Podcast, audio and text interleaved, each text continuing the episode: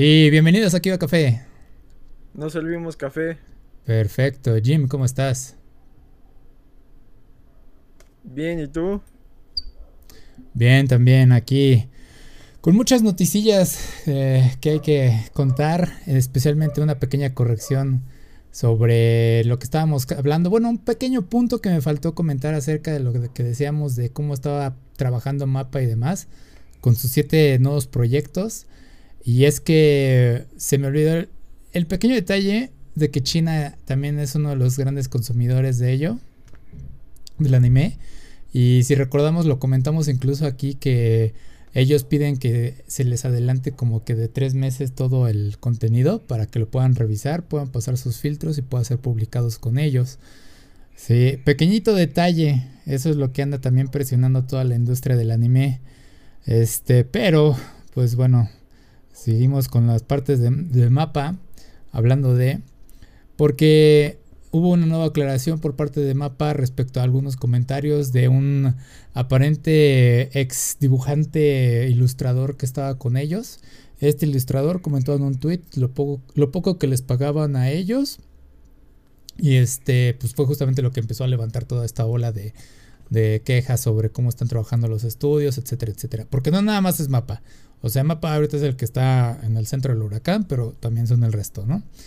Y ahorita Mapa lo, único que comentó acerca de ello, pues fue muy vago en cuanto a sus respuestas, que nada más estaban diciendo, eh, pues no, son como ideas vagas, este, no estamos trabajando para una gran empresa de stream, eh, sí tenemos algunos proyectos, no es un proyecto nuevo, es un proyecto eh, antiguo, este, o sea, es un remake de algo, y es así de, ajá.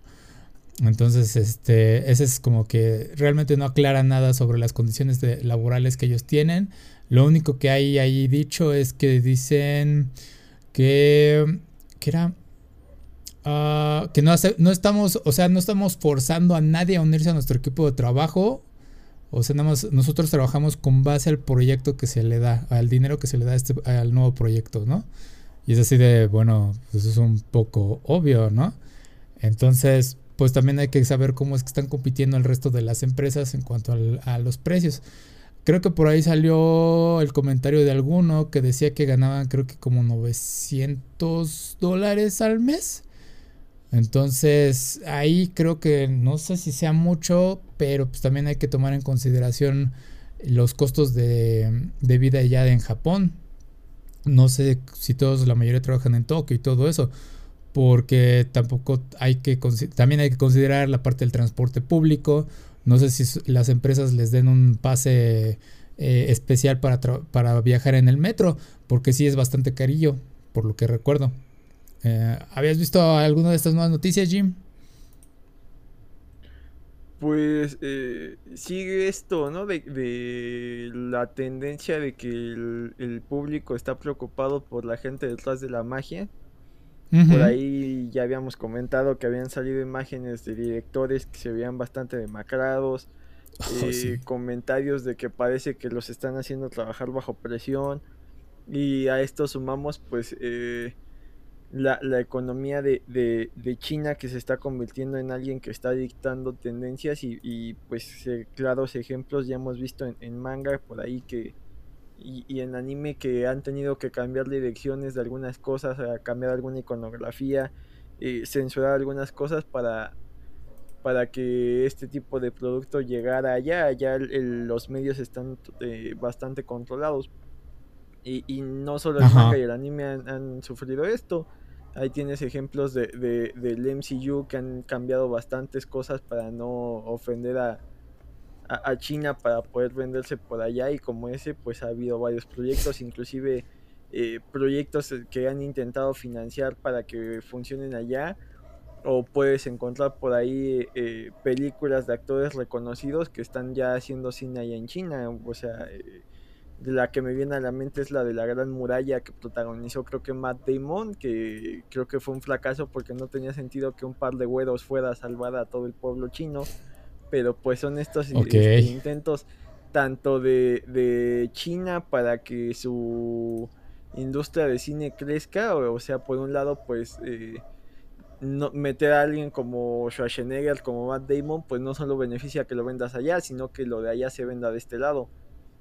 Y a la vez la necesidad de Hollywood de que, sus de que sus productos se vean allá. O sea, eh, tenemos el claro ejemplo de Mulan, que intentaron emular lo que es el cine tradicional chino con, con resultados mixtos. Y, y, si le sumas las declaraciones de la, de la protagonista, pues creo que sí fue un ligero revés ahí para, para Disney que buscaba ganar bastante dinero en China y solo se quedó en un, intento y en un experimento para, para Disney Plus. Entonces eh, es preocupante cómo está manejando esto China y por otro lado también lo que comentábamos, esta necesidad de entretenimiento. Eh, eh, sí acaba la temporada de Kimetsu no Yaiba y si no sacas película, videojuego y anuncias este parque de diversiones y 20 cosas más, la gente ya está volteando a ver al siguiente manga o anime de moda. Entonces las cosas van fluyendo y para muestra pues ahí tienes, eh, sin irnos tan lejos, ¿no? Invencible que fue un madrazo. Ya nadie está hablando de él y no tiene mucho que acabó, más allá del, meme que se hizo de, de, Nolan hablando con Mark pues pareciera que, va quedando en el olvido, cuando realmente pues ya la, expectativa y el tiempo de vida de, en, en, el mainstream de las cosas está haciendo muy rápido. Yo creo que en parte por eso tanto Amazon como Disney Plus tienen este modelo de, de que las series duren al menos dos, tres meses en boga, eh, lanzando un episodio semanal. porque el modelo de Netflix parece que ya no está funcionando. O sea, sí ya nos acostumbraron a tener que verlo todo de jalón.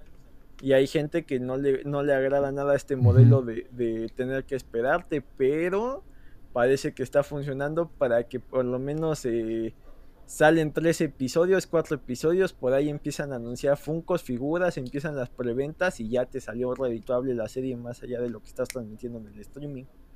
A que saquen toda la temporada. No, y, también un poquito de reposo, ¿no? Ajá, y, no, y sacas una temporada completa, la gente se distrae, a menos que sea algo muy icónico, que sea un madrazo tipo Stranger Things o La Casa de Papel, pues pasa al olvido o ni siquiera levanta y tienes este eh, cosas como Jupiter's Legacy que eh, según los estudios la gente no veía más allá del tercer episodio.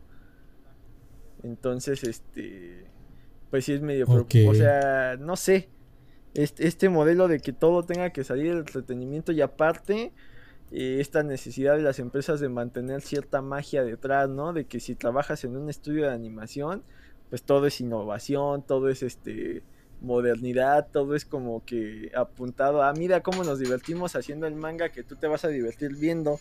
Algo así pasaba en los parques de Disney, ¿no? que tenían ciertas reglas ahí para los empleados que parecían extrañas, pero todavía para mantener esta ilusión, ¿no? Como que no podían usar barba los, los que trabajaban ahí para mantener esta idea como que de todo muy joven. Eh, las reglas que había con las actrices que hacían de, de, princesas, por ejemplo, que casi casi tenían que llegar de incógnito al parque, vestirse ahí y salir de incógnito al parque para que no se rompiera esta magia y esta ilusión. Entonces, un poco se traslada a, lugares como Marvel, como DC, como el rancho Star Wars, como los estudios de, animación, o sea, eh, estas portadillas que, ponen tipos como el que escribía Bleach, que se me fue el nombre, eh, que te hablaba un poco de su vida personal, pero tenía que ser hasta cierto punto divertido. La misma autora de Full Metal Alchemist que ponía estas caricaturillas con, con ella representando representada como una vaquita para mantener esta ilusión de que pues están eh, más allá de la realidad, ¿no? Que no realmente es un empleo de 24, de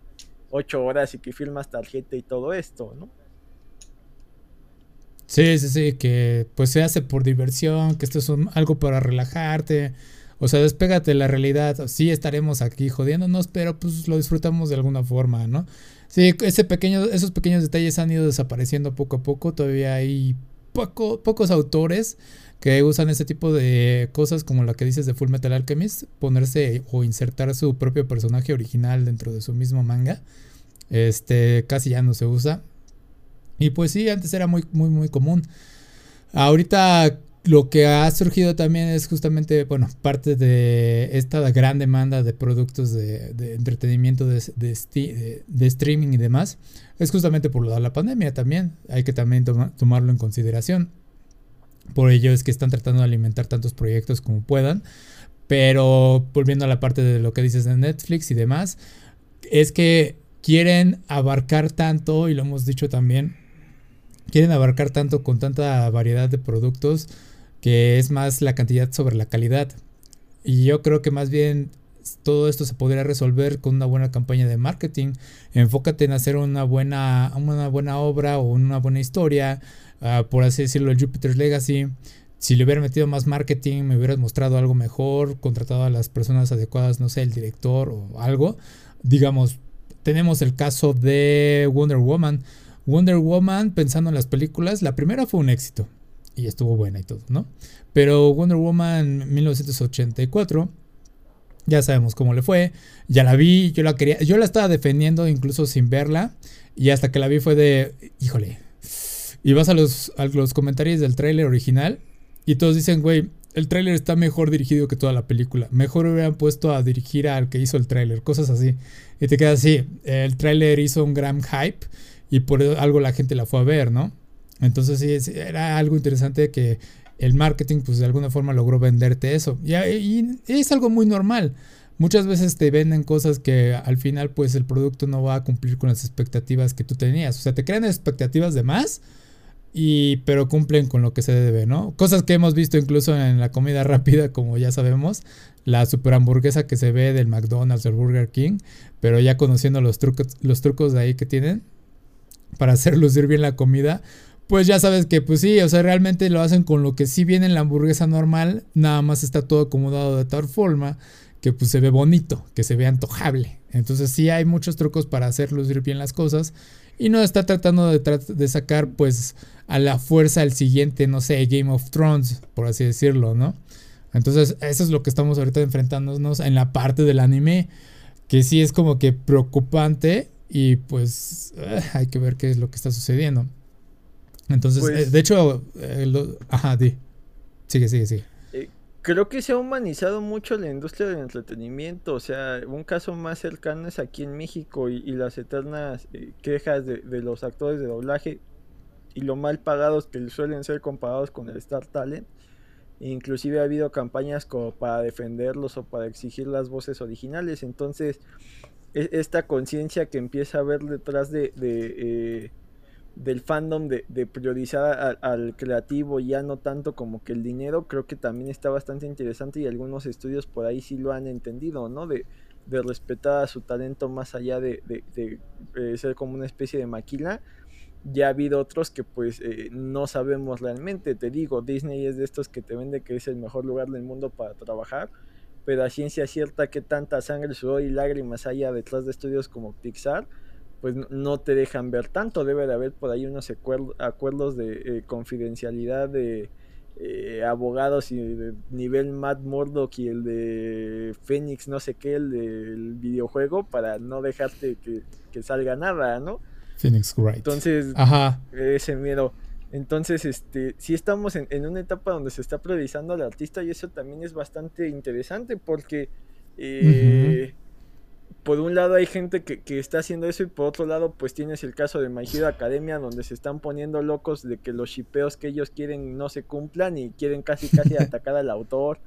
Tienes casos de, gente que eh, eh, ve películas del MCU y si no se cumple lo que ellos quieren ya dicen que es una basura. Entonces estamos en una etapa ahí bastante extraña yo creo que principalmente por esta facilidad de, de expresar nuestras opiniones en redes y que... Eh, a veces eh, opiniones poco populares eh, hasta de un tweet acaban cobrando fuerza y, pidiendo cambios o exigiendo que reediten cosas y este tipo de cosas entonces sí. está, está bastante interesante y, bueno aquí lo más importante es de entrada pues eh, esta filtración ¿no? de, del empleado de que eh, pues no están recibiendo lo pago y, el pago justo y por otro lado pues lo de mapa de desviar la atención de ah es que sí estábamos trabajando y se filtró este proyecto pero les juramos que no es nuevo pero les va a gustar y, como que también eso ya no está tan tan agradable que, eh, fuera como desviar toda la atención a la expectativa de qué van a producir y no tanto eh, aclarar la situación de su empleado.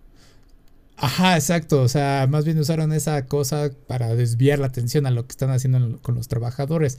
Lo que él ofrece, o sea, él comentó sobre el sueldo que percibía pero pues también podríamos pensar cuánto tiempo lleva esta persona en la industria. Quizás él ya sabe cuánto están cotizando normalmente, ¿no? Quizás para él pues sí es bastante normal el que estén pagando esa cantidad por cada eh, viñeta, ¿no? Y normalmente cada viñeta, por lo que tengo entendido, les toma como una hora, a lo que tengo entendido.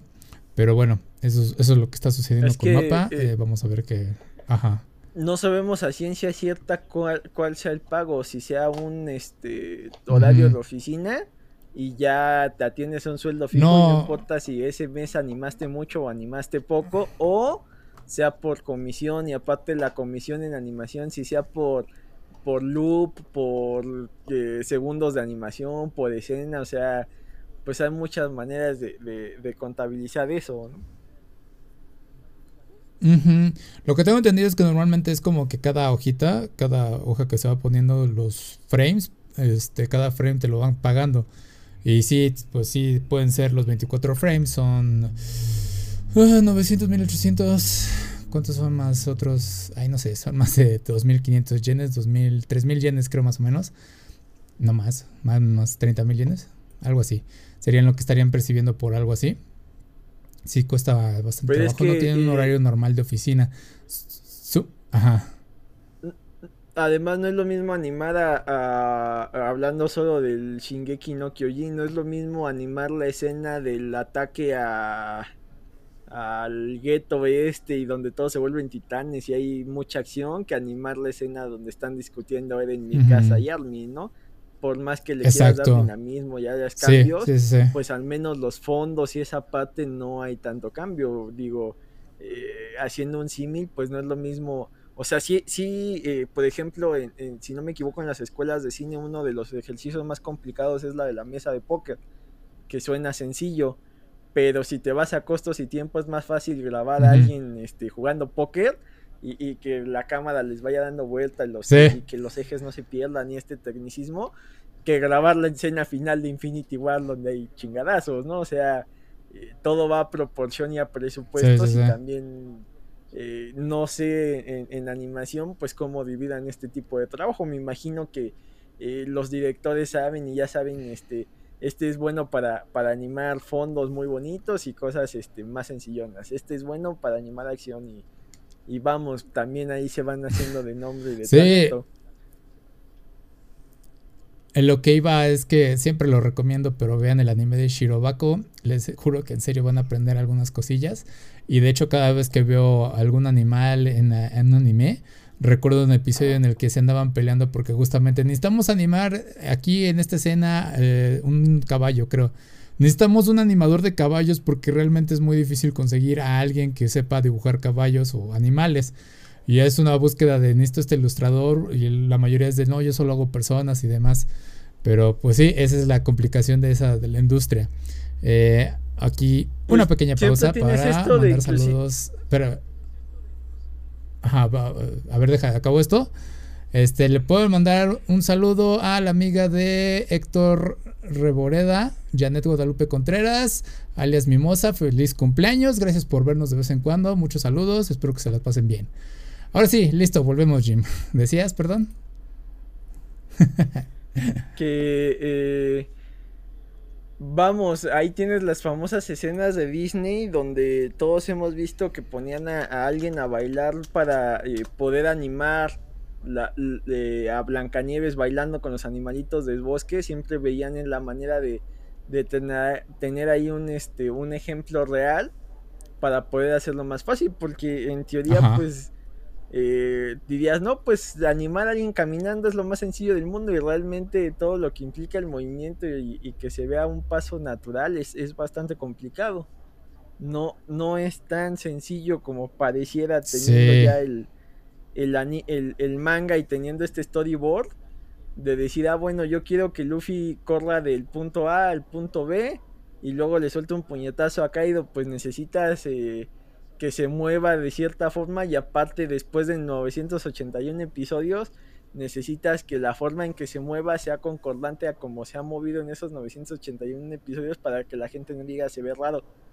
Eso no es tan fácil porque no creo que sea el mismo estudio ni la misma persona que lo animó desde el principio y aparte que se vea ese proceso de que no es la complexión de Luffy del episodio 1 al que tiene actualmente, que se vean los cambios, o sea, sí, sí es una tarea bastante titánica ya, y, creo que sí han, han caído en, ciertos abusos de, de, salida a tiempo y, ciertos este explotación ahí laboral bastante extraña. Esperemos que, que eh, detrás sí haya un trabajo eh, de recursos humanos, de que tengan los descansos necesarios y que los tiempos de entrega no estén apretados para que no se vuelvan locos y, desistan. Sí, es muy importante todo eso. Bueno, pero es que les digo nuevamente, vean Shirobako, hay muchas cosas que te, enseñan sobre desde cómo ir decidiendo cómo hacer el personaje, adaptándolo del manga al anime. Pero bueno, Ahora sí, eh, saltando a otras cosas y más fraudes o más problemas en las industrias del anime. Ah, aparentemente lo que sucedió es que el estudio Mapa, bueno, es cierto, no es cierto, Mapa, olvídalo, sigo traumado con Mapa, no. Eh, Ufotable, eh, más reconocido por el estudio que nos trajo ahorita Kimetsu no Yaiba, ah, cometió fraude de evasión de intereses. Ay, perdí la nota que tenía, güey. Está aquí. Invasión de impuestos, ¿no? Mm, ah, eso. Deja intereses, ¿verdad, güey? Estoy bien, güey. Es que estando buscando esta cosa, ya perdí mi. mi... Ah, bueno, el chiste es que mm, evadieron eso.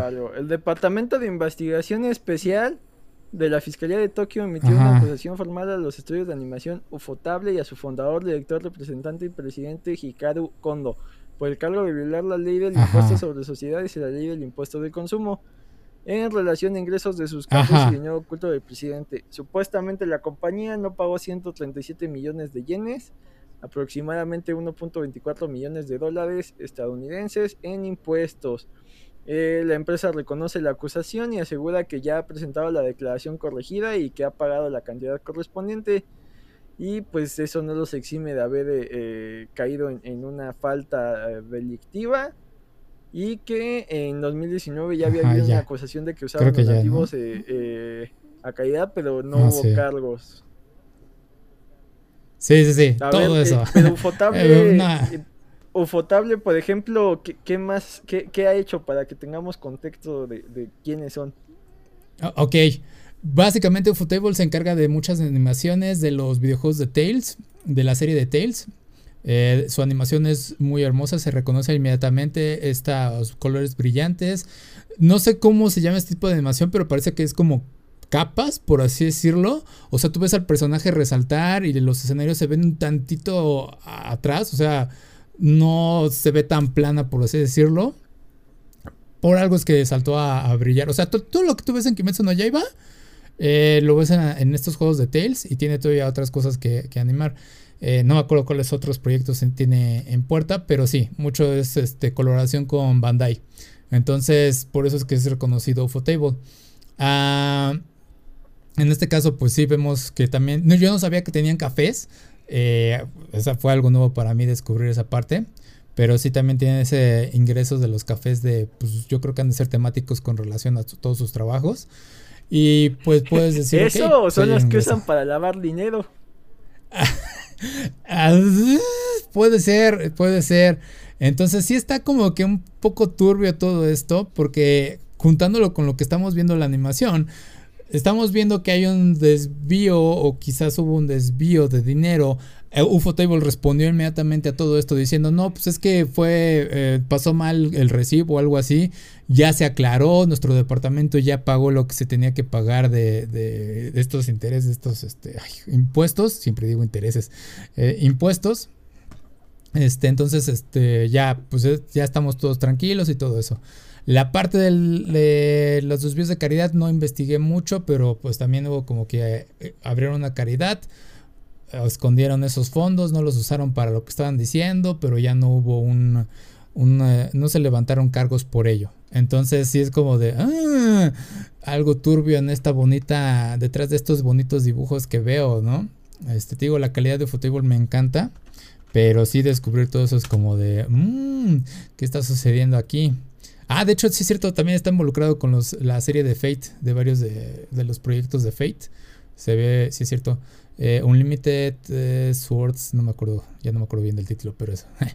Este sí es muy, muy, muy bueno. Es, reconocible. Inmediatamente ves el trabajo de Futebol, te das cuenta de la calidad.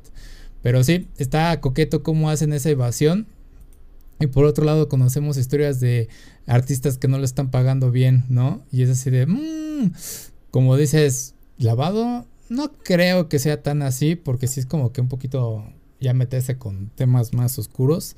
Eh, de, ahora sí que del mundo oscuro, por así decirlo, el underground. Ah, pero está, está coqueto. ¿Qué opinas, Jim, de todo eso? Pues eh, este tipo de, industrias, eh, más al no tener como tal una generación eh, real de un producto contable, pues se, se prestan para hacer bastantes cosas ahí, ahí turbias, ¿no? Cuando, ofreces un servicio, digo, aquí en México estaba el rumor de que muchas de, cine eh, ayudaban a lavar dinero con las funciones que no se vendían. Ellos reportaban que sí, pues de ahí ya metías dinero mal habido en dinero legal que pagaba su respectivo impuesto y ya estaban en los bancos y todos amigos como siempre. Acá en el caso de los cafés, pues eh, está bastante extraño, ¿no? Aparte de la evasión fiscal, pues qué tanto está reportando y qué tanto no. Eh, hasta donde tengo entendido en todo el mundo, eh, de lo que los gobiernos tienen más asentado y la gente más loca y, y que es el organismo hasta cierto punto más fuerte y menos condescendiente suele ser el que recaude los impuestos. Aquí en México pues se le teme bastante al SAT. En Estados Unidos eh, no sé si recuerden por ahí la serie animada de, de Batman de Animated Series que hasta el Joker hacía una broma que decía, bueno, sí me puedo agarrar golpes con Batman, pero pues no lo voy a deber al ICR, ¿no? O sea, hasta yo sí, sí, sí, Entonces, en este caso, pues sí, no, no, no es cualquier broma. Y aparte, eh, no sería la primera vez que se involucra un tema de entretenimiento, por así decirlo, con este tipo de, de, prácticas. Ahí eh, mencionabas dos cosas. Por un lado, esto de que eh, no se les pague correctamente a ciertos empleados y por otro lado, estos cuatro estén evadiendo impuestos. Me remite a lo que pasó cuando la Juventus compró a Cristiano Ronaldo, que los dueños de la Juventus son los de la Fiat y los empleados de la Fiat le decían, ¿para qué carajos quieres a este sujeto que cobra estas cantidades y de dónde va a salir? Cuando a nosotros no nos pagas lo justo, o sea, pues, lo de que menos nos importa es el fútbol, nosotros somos este trabajadores de la Fiat y lo estamos dando todo y, pues nos debes dinero y no nos pagas lo justo. Algo similar podría estar pasando aquí, ¿no? Que hay estudios que están viendo cómo no pagarle al SAT y tampoco es que lo estén usando para pagarle a sus empleados. Y por otro lado, igual relacionado al tema del fútbol, pues eh, creo que su, su, arte pues no debería de mancharse por lo que hacen. Eh, ahí tienes claros ejemplos del relajo que traía Messi con, con Hacienda, que pues eso no le quita que sea un gran jugador, pero pues si tiene que pagar alguna multa, pues lo, lo correcto sea que lo haga. En este caso, eh, su animación no, no deja de ser buena por tener este tipo de broncas, pero igual si cometieron algún delito, y, por más que ya lo hayan aclarado, si eso le sacarle algún tipo de multa, pues, pues lo, adecuado sería que cumplan con la ley, ¿no? O sea, si solo fue un error honesto de que alguien no declaró algo y, ya mandaron la aclaratoria y eh, el proceso, en, no sé cómo sea, creo aquí en México, hasta donde tengo entendido, creo que el SAT, eh, cada que haces tu declaración anual, eh, si ve alguna incongruencia, sí te da como que cierto periodo para que metas eh, la documentación que falte o pagues lo que falte. Ya una vez que se aclara esto, te dicen, bueno, ya pagaste y se acabó. Allá no sé si procede igual o si caigan en una falta y, entra juicio, investigación y aparte en ese tipo de cosas suele haber auditorías que, eh, hace gente también muy muy loca y si sale por ahí que en los cafés hay algo turbio o que están reportando dinero que no hay o, no, o al revés, que no reportan dinero que sí hay, pues pueden meterse en una bronca ahí bastante impresionante. Y más en estos países de primer mundo donde eh, los impuestos sí se ven reflejados en, la calidad de vida de las personas. Digo, eh, muchas veces decimos, no, pues este, en, Japón también hay pobres, sí, pero no es lo mismo ser un pobre de Japón que ser un pobre de México. Digo, eh, hasta en eso desgraciadamente pues hay niveles, ¿no? Entonces... Hay, hay niveles.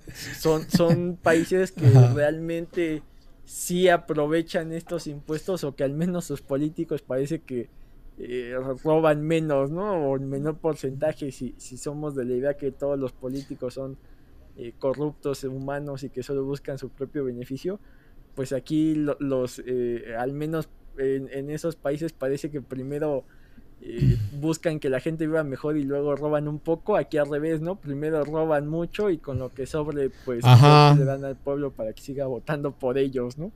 Pero bueno, este, siguiendo con esa idea, este, eh, sí es cierto, creo que he escuchado que es un poco, o es muy difícil, más bien, es difícil reportar todos estos este, impuestos si puedes cometer errores, y es como que un dolor de cabeza, como todos, ¿no? Pero allá es un poquito más. Y me acordé de, si es cierto, la historia del autor de Lock Horizon también estuvo eh, detenido un tiempo justamente por no hacer su pago de impuestos. Eh, Lock Horizon es un anime Isekai que apenas sacó su tercera temporada la no, es cierto, perdón. Sacó su tercera temporada la temporada pasada, o la antepasada, creo. Y este, me gusta bastante su historia. Pero sí fue como de, ok, cuando terminé de ver la segunda temporada dije, ¿qué onda con este güey? Necesito ver su obra, ¿qué onda? Y salió la noticia de detenido porque no pagó impuestos. Y yo, oh shit, ok. Creo que, que, que sí es algo normal que suceda, pero obviamente estamos hablando de una persona física a comparación de una empresa, ¿no? Y pues la cantidad desviada pues sí es bastante. Ajá. Y, lo triste es que en muchos de esos casos los artistas están tan clavados en lo que hacen que, que suelen tener un tercero que es el que hace sus declaraciones y demás y estos suelen ser los que les este, los acaban bailando, ¿no? O, cometen el error y acaba pagando a alguien que, que, ni siquiera sabía que, que, tenía que cumplir con esas obligaciones. Digo, según los principios de la ley, el desconocer una ley no te eh, exime de cumplirla, pero pues si ya estás confiando en un contador o alguien así y esa persona es la que está abusando, pues ahí sí ya está bastante eh, triste el caso, ¿no? Difícil, feo. Sí, porque tienes que saber cómo defenderte ante ello, tener todas las evidencias de, pues yo contraté a esta persona a cargo de, ¿no? Y aunque no, el problema es darle las cartas, este, poder y todo eso, porque ya vimos lo que sucedió en Rocky, cómo es que Rocky de la cima cayó. Pero bueno, ese es, ese es el dilema en todo este desmadre de los eh, evasión, de, evasión de impuestos. Pero bueno, Ah, siguiendo con ideas y todo ese tipo de dinero o movimiento de dinero. Ah, hablábamos de cómo había crecido las criptomonedas, su popularidad, etcétera, los NFTs y demás. Y cómo es que simplemente China dijo, no, no vamos a tener más criptomonedas. Vimos que hubo una caída. Admiro lo que hizo el presidente de El Salvador al abrir el mercado de ello para aumentar o mejorar la economía de su país. Eh, lamentablemente le dijeron, no, pues no se puede, ya no supe en qué terminó eso. Pero bueno, tras todas estas caídas, eh, en China pues empezaron a malbaratarse las tarjetas gráficas. De repente, así como que por alguna razón, ¿no? Porque no, las, minas no existen, las minas de criptomonedas no existen allá, ¿no? Empezaron a venderse muchas cripto, digo cripto, eh, tarjetas de video. Obviamente te dicen que son usadas, Obviamente hay algunos que reportan que ya están todas descompuestas, que no hay formas de rescatarlas y demás. Ah, incluso hay publicidad eh, para aumentar sus ventas en las que están usando a chicas que las, o sea, posando con su este, tarjeta de video y pues casi casi ya, de hecho creo que ya incluso están desnudas haciendo estas publicidades. Y es de, uh, ok, acaba de caer entonces el precio de las tarjetas de video, gracias a esta este mercado abierto. Y es de... creo que está terminando lo que es una pequeña era de, la minería de criptomonedas. Eh, mucha gente yo creo que ya sacó lo que necesitaba. Y pues, pues ahora van a esperar a que eso tenga frutos en 10 años o cuando ya estemos en el espacio. ¿Viste todo eso que sucedió, Jim? Eh, medio he escuchado que, eh, bueno, que básicamente la idea de las criptomonedas pues era no depender de un eh, de un organismo que la rigiera, ¿no? Que hubiera como que cierta eh, democracia en el sentido de que eh, no estuviera centralizado ya fuera en un banco o un recurso. Desgraciadamente esto se acabó desvirtuando y empezó desde la especulación hasta la generación ahí más allá de, lo que técnicamente era como que eh, la idea que todos los usuarios lo regularan y todos lo certificaran, pero pues que todos usaran como que el equipo que tenían todos los días y por ahí eh, si una hora lo podías dejar prendido y generar pues estaba bien.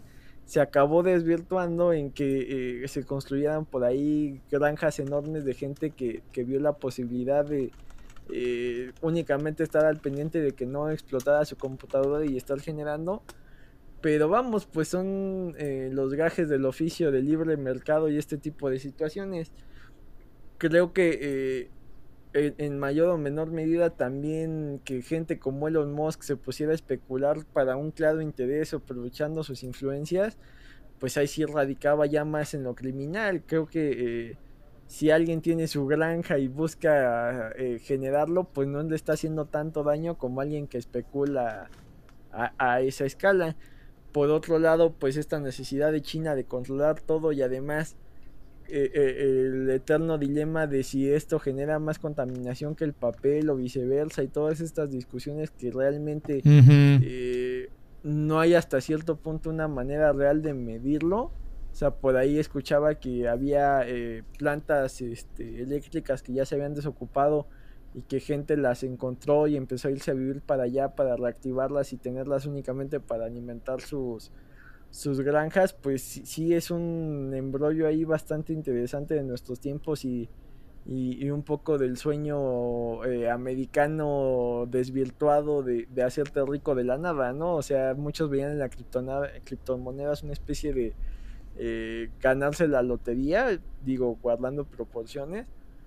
Entonces sí, eh, aquí lo curioso es cómo se mezcló con el mundo gamer por esto de las tarjetas gráficas y cómo empezó la lucha de los que querían su tarjeta gráfica para jugar el último juego de, Cyberpunk y los que realmente solo la querían para tenerla ahí trabajando 24/7.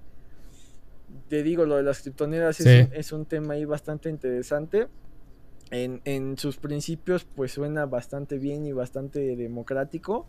Ya en la práctica sí se volvió algo bastante extraño. Sí, porque concentrándonos en esta parte de las tarjetas de video, eh, justamente estábamos hablando a inicios, mediados, no, mediados del 2020, en que había un desabasto de justamente todos estos componentes electrónicos que no había suficientes, ¿no? Y obviamente pues ahora ya sabemos por qué o sea, mucha gente estuvo acumulando todo ello para hacer sus granjas y estar minando todas estas criptomonedas. Ah, de hecho, creo que una de las granjas que acaban de ser cerradas tenía un buen de PlayStation 4. No, no te sabría decir la cantidad, se me olvidó. Eran bastante PlayStation 4.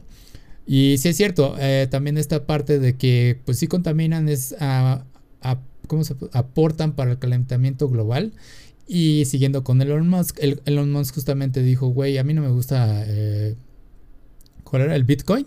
Justamente dice, ya no voy a estar yo invirtiendo en el Bitcoin. Y también ese fue un golpe para las criptomonedas, bueno, en especial las Bitcoin. Este, porque pues, dice justamente estar minando pues, aumenta el calentamiento global, ¿no? Ajá. Pero porque de entrada fue como que, eh, mírenme, soy Elon Musk y esto está de moda y es moderno y van a funcionar y qué padre que haya más emprendedores como yo. Y luego como que dijo, no, es que sí contaminan y en Tesla ya no las vamos a aceptar. Y luego como que dijo, ah, esta nueva moneda se ve bien. Entonces sí ha hecho una especulación ahí bastante eh, poco ética. Digo, más allá de sí, ahora sí que varía en cuanto a las eh, cosas. Ecológica, creo que sí ha radicado en prácticas más para inflar el mercado. Digo, porque en el, porque en el caso de Elon Musk, Eh, él sí ha tenido como que ciertos, bueno, en Twitter se ha visto como interesado en mejorar el medio ambiente, esta parte de que dijo eh, voy a invertirle al siguiente que crea algo que pueda convertir el dióxido de carbono en oxígeno. Le hicieron burla diciendo que ya existen los árboles, pero él pues dijo, güey, estoy diciendo a alguien que invente algo que apoye. O sea, no nada más dependamos de los árboles, ¿no? Este, entonces está como que complicado verse, ver, verlo de Elon Musk. A veces digo, sí tiene buenas ideas de innovación, o se ve que tiene buenas ideas de innovación, o que sí quiere aportar por la humanidad. Pero pues también te podemos pensar de, mm, no todo puede ser tan altruista, ¿no? Esto de irse al, espacio, pues vamos a estar viendo varias diferencias entre distintas personas, entre van a ver los marcianos y los este, terrestres, por así decirlo, en un futuro. Eh, cosas que podrías ver incluso en Carol and Tuesday, un anime que está en Netflix, también lo recomiendo. Eh, sí, entonces pues eso es lo que ha sucedido con las criptomonedas, con las tarjetas de video. Digo, puede que ahorita sea el momento para comprar la, 3, la 3080. Eh, quizás esté barata, si es que funciona. Ahora sí que es lanzar una moneda y ver si funciona o, o está completamente descompuesta. Eh, ahorita se va a generar más este, eh, basura electrónica por, gracias a todo esto.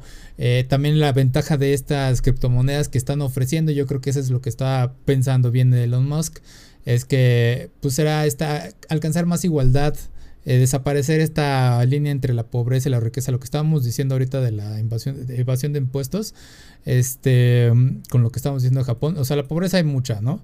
Pero pues quizás se puedan igualar las cosas ahora con una moneda fresca que eran las criptomonedas. Entonces sí, es, yo creo que era como que lo que buscaban algunos esa oportunidad, que también se parece un poquito a sacarse la lotería hoy en día, ¿no? Es lo que creo. Entonces, ¿algo más que añadir ahí, Jim? Pues eh, lo que pasa con muchos de estos elementos nuevos que, tienen su boom, pues creo que se va a acabar estabilizando. Digo, eh, dudo mucho que desaparezcan como tal. Pero sí va a llegar un momento en que tengan un, precio por ahí un poco más estable a lo que estábamos viendo que de repente valían millones de, de dólares yo creo que, van a tener ahí una, una regularización como natural, por decirlo de algún modo. Sí, sí, sí. O sea, los que tienen ahorita, pues no van a ver un provecho hasta dentro de 10 años, como dicen, como cualquier inversión. Pero bueno, ese es ese detalle. Bueno, ahora sigamos con hablando de videojuegos. Se anunció o ya salió el primer tráiler de la Nintendo Switch OLED. Y mucha gente estuvo decepcionada, no me sorprende. Este, de hecho, comentamos de que Amazon México había filtrado el anuncio de ello, eh, la preventa. No resultó ser lo que todos esperaban, una Nintendo Switch Pro con 4K, con mejor procesador, etcétera, etcétera. Digo, es algo obvio que no va a ser la gran maravilla. Eh, yo por lo que veo, siendo alguien que no tiene un Nintendo Switch, se ve atractivo para mí.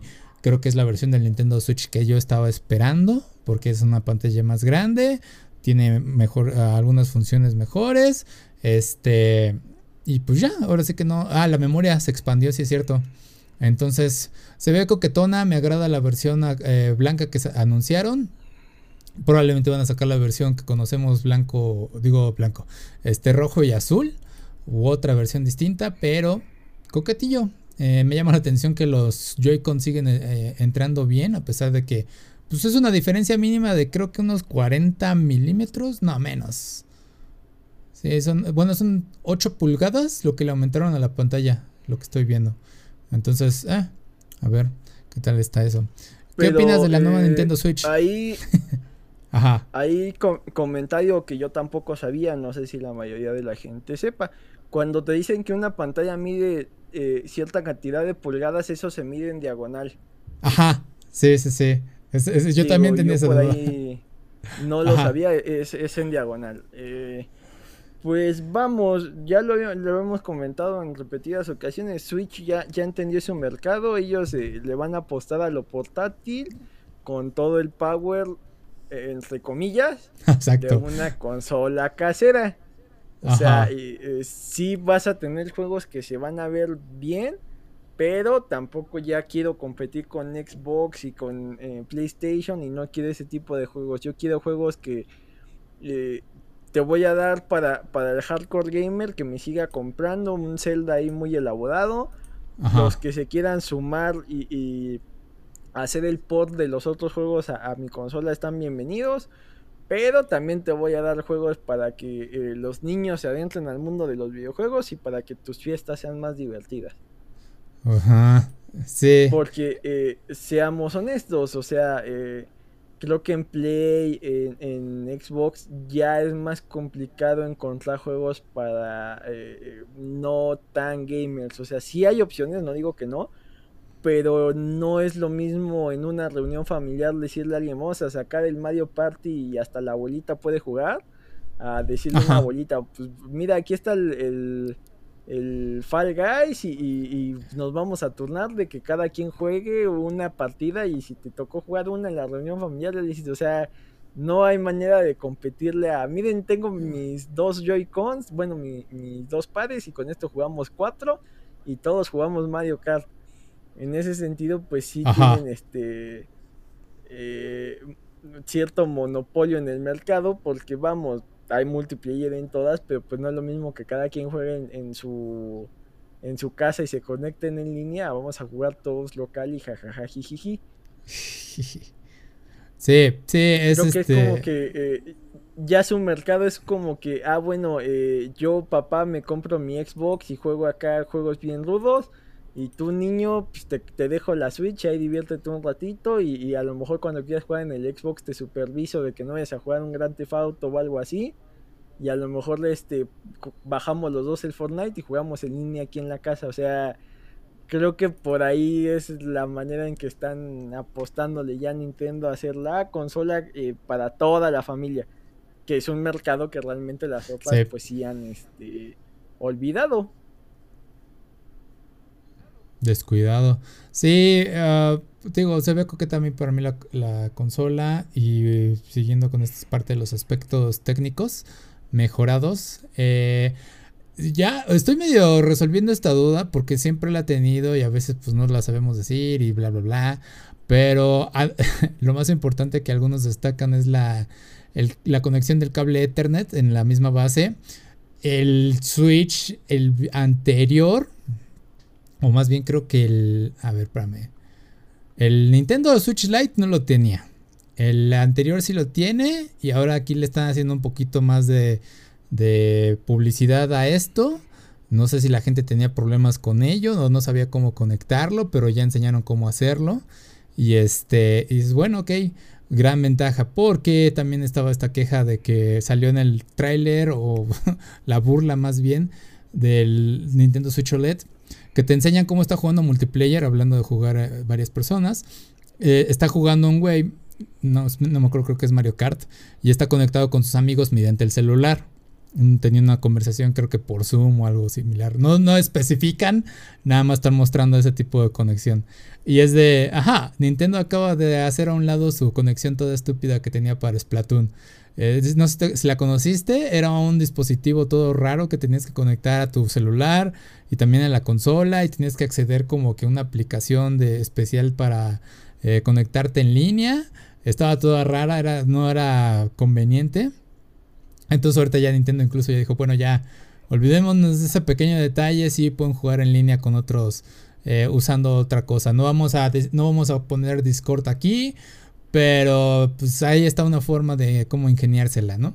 Entonces está coqueto lo que se ve de, de la consola. Y saltando al precio, el precio, bueno, lo tengo aquí en euros. La consola normal está en 330 y el OLED va a estar en 350. Estamos hablando de 20 euros de diferencia. También vi la queja de que pues dicen, ¿por qué aumentar el precio y no más bien establecerlo este como el precio normal y bajarle a la consola normal pues esa cantidad, ¿no? Bajarle los 20 dólares. Digo, lo entiendo.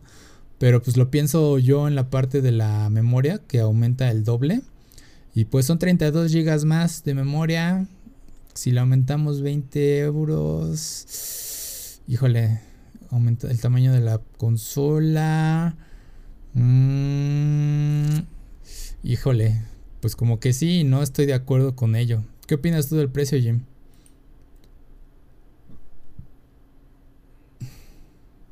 Pues son varios factores, digo, eh, es muy raro que ya le bajen a una consola salvo que haya una de nueva generación y, como tal este nuevo Switch no es una nueva generación, es como un este un upgrade nada más, no es tal cual un Switch 2. Eh, por ejemplo, cuando salió el, Play 4, pues los Play 3 empezaron a abaratarse. Lo mismo va a pasar con cuando el Play 5 ya sea como que el estándar, veremos una baja en costos del Play 4. Sin embargo, en Nintendo, pues sí lo veo complicado que lo bajen de tajo, ¿no? Más porque eh, no sé qué tanto el modelo de negocio sea de que yo Amazon ya los compré, ya los tengo en físico y a mí me costaron cierta cantidad y tengo que darlos en esto para recuperar o qué tanto Nintendo te diga tú eres el intermediario a mí avísame y yo te los doy tú no los tienes entonces hasta que no los vendas no haces el gasto. Porque si ya los tienen en, en retail pues no es como que digas ah pues este le voy a bajar porque salió el nuevo no no tiene sentido y eso ya no es culpa de Nintendo. Cada quien es libre de, decir, bueno, yo te compro esto y yo lo voy a revender a tal cantidad y ya yo sabré qué tanto le subo o qué tanto le bajo en función del mercado, ¿no? O sea, eh, si tú eres una pequeña tienda que, que, vende en línea, pero pues eres más local y pasó en la pandemia y se empezaron a agotar los Switch y de la nada dices, ah, bueno, si yo lo estaba dando en 100 dólares, ahora lo voy a dar en 120 y alguien te lo compra, pues ya lo hiciste. No es como que Nintendo vaya y te diga, no, no, no, no, a lo que yo diga. Listo, ya volvimos, Jim. Ahora sí, ¿qué decías, perdón? Que ahí no sé qué tanto Nintendo controle los precios. Eh, qué tanto cada vendedor ya, ya adquirió el, el producto a cierto precio de Nintendo y ellos sean libres de, establecer los precios. No es como tal que Nintendo diga, ah, mira, te voy a vender este nuevo producto, pero a este otro bájale. No creo que funcione así. Entonces, eh, esa, digamos, crítica o queja o sugerencia que hacían los lo, el público en general lo veo complejo, ¿no? No, no tanto eh, creo que dependa de Nintendo. Ahora, pues va de la mano, ¿no? E, ellos están sacando el producto a cierto precio y, el, y el, vendedor es el que... Eh, o sea, supongo que hay un precio sugerido de Nintendo, pero no es como tal el único que pueden dar. Ajá, porque eh, también consideremos esto. Yo digo que sí lo decide Nintendo porque eh, cuántas cosas no ha bajado de precio de Nintendo. O sea, comparación de las otras compañías si hay a veces una variación de precios en cuanto a las consolas, en cuanto a accesorios y demás. Nintendo es el que parece no bajar de precio ni siquiera para algunos remakes o algunos juegos viejos, ya lo hablamos, Skyward Sword eh, va a salir a precio completo cuando es el remake de, bueno, remaster más bien, ya ni siquiera remake y remaster eh, de un juego del Wii. Entonces es como, mmm, quién sabe. Eh, yo lo dudo en esa parte, te digo, sobre todo en la parte de los accesorios. También conocemos cómo se porta eh, con respecto a los Joy-Cons y el drift. Eh, no han hecho una solución tal cual sobre el problema del drift en, en los Joy-Con. Creo que ya incluso han perdido alguna demanda menor por ahí con el tema.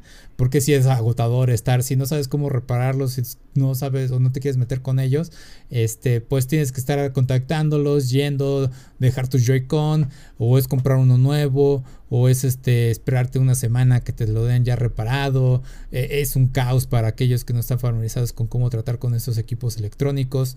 Eh, porque más que nada Nintendo lo ve como un juguete y pues ya sabemos de dónde viene Nintendo, ¿no? Es como que pues nada más compra el nuevo y ya listo, se arregló. No es tan sencillo Nintendo. O sea, necesitas darle un poquito más de calidad y confianza a ello. O igual pues se atascan vendiendo lo que son los este los Pro Controller que tampoco bajan de precio, eh, que también necesitas accesorios extras.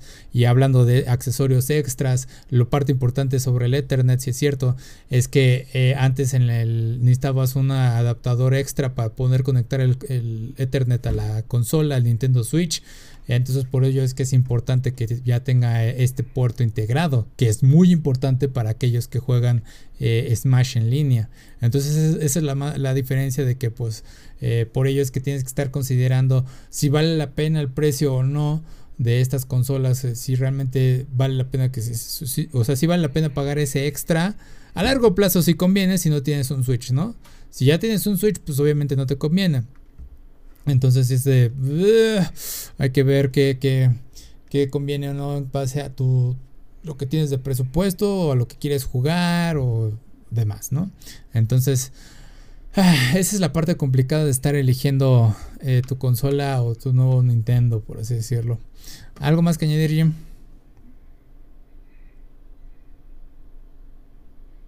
Pues eh, creo que no, no viene con ninguna funcionalidad extra o controles nuevos o cosas raras, ¿no? Ya ves que en su momento el Wii tuvo con como con el, plus con el Wii Remote, que se supone que tenía más sensibilidad y podías jugar mejor, entonces eh, no, no le veo el, agregado, como dices, si, si, ya cuentas con un Switch, pues por, supongo que ya compraste una tarjeta de memoria que soluciona ese problema de, del poco almacenamiento. Entonces, eh, más bien es, una opción para los que no hayan adquirido aún un, Switch. Va, Este, pues ya, yo creo que ahí le dejamos, Jim, porque ya tenemos perdiendo. Eh, Jim, ¿dónde te podemos encontrar? Ah, lo perdí. Entonces lo dejamos así. Ah, si quieren encontrar a Jim, pueden encontrarlo en el contenido de Comics vs. Charros. Él habla de series, te recomienda bastantes series buenas que puedes encontrar normalmente en Netflix o cualquier otro servicio de stream. Habla de cómics, él es más el experto en ello. Y también pueden encontrar como Akiva Players en Facebook, Twitter, Instagram y YouTube. Y nos estamos viendo por la próxima. Nos vemos, gracias por acompañarnos.